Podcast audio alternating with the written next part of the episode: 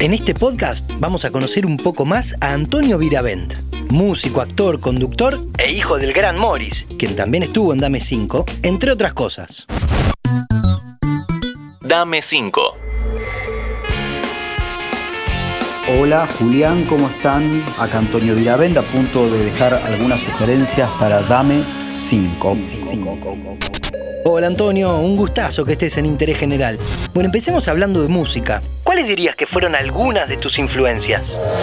Siento que ahora solamente estoy dando vueltas a las mismas influencias, armándolas, desarmándolas, y que ahora estoy más influenciado por la música que tengo en la cabeza y en el corazón, en la mente y el corazón. Entonces no estoy cerrado a nueva música, de ninguna manera, pero no ando a la búsqueda. Entonces de repente llega algo que me interesa, alguien me recomienda algo, aparece, lo escucho, pero de alguna manera me sigo deleitando con la música que gira sin necesidad de poner música, la que tengo dando vueltas en el cuerpo.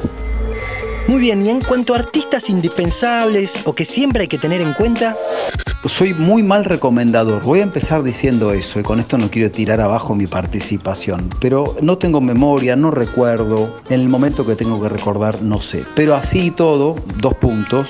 Quiero destacar, eh, pienso en Goldfrapp, que es un artista que no sé de dónde es, pero muy interesante. Goldfrapp, como oro en inglés y después frap con doble P, y que la gente rescate la obra de Darienzo, que es algo que no es moderno, pero no todo lo moderno necesariamente es virtuoso. Cuando alguien te pregunta qué recomendás, es muy normal pretender recomendar cosas nuevas. Es más interesante mirar un poquito para atrás, un poco para atrás, para volver a, pararse en el, en el presente. Excelente, también me sumo a la recomendación de Darienzo. Brillante. No pienses que soy un contrera, pero no, no es mi fuerte, pero estoy poniendo toda la onda, vas a ver cómo va a salir bien. no, pero estamos muy bien rumbeados. Pero acá te la complico un poco. Decime, ¿sos de mirar series y películas? ¿Cuáles nos podés sugerir? Probé y estuvo bien, vi algunas muy clásicas, pero siento que estoy perdiendo el tiempo. A veces veo alguna película, pero no estoy atrás de ver las películas que hay o las que aparecen. De repente, por ejemplo, me gustaría verme todas las películas de Orson Welles. Si algún alma caritativa que está ahí me puede recomendar cómo verlas todas, por ejemplo, esa recomendación a mí me vendría bien. Es un poco parecido a lo que dije de la música, no estoy atrás de lo que, de lo que está. Cuando aparece algo, bueno, le doy la oportunidad, pero en general no estoy atrás de, la novedad de la serie y esas cosas. Seguramente me pierdo cosas muy interesantes, pero bueno, otros se perderán otras. Y en cuanto a libros o autores, sé que es un universo muy amplio, pero ¿qué nos podrías recomendar?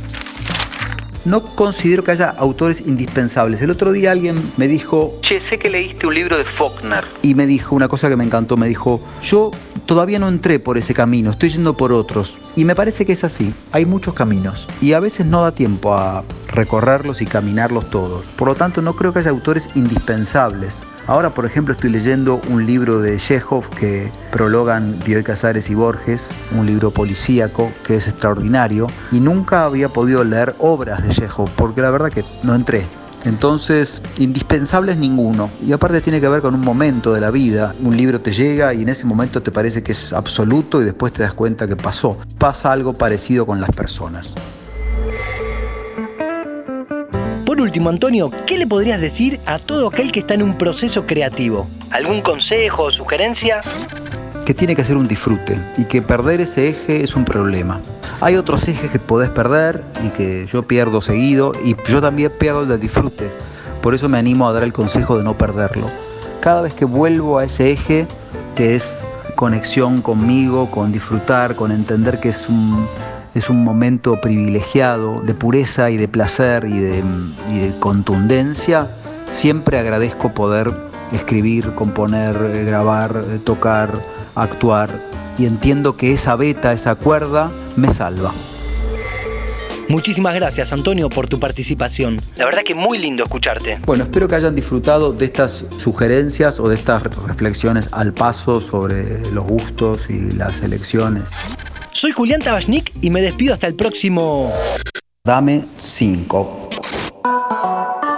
Escucha mucho más contenido en nuestra página web interésgeneral.com.ar.